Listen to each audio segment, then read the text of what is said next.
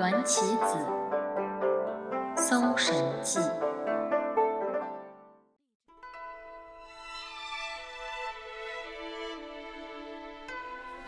临川东兴，也就是如今的江西省抚州，有一个人进山擒获一只小猿猴，把它带回了家，而母猿也一路跟到了他家。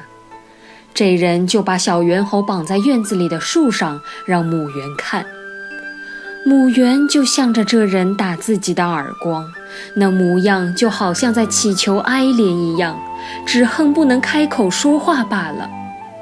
这个人不但不释放小猿猴，他竟然当着母猿的面活活打死了小猿。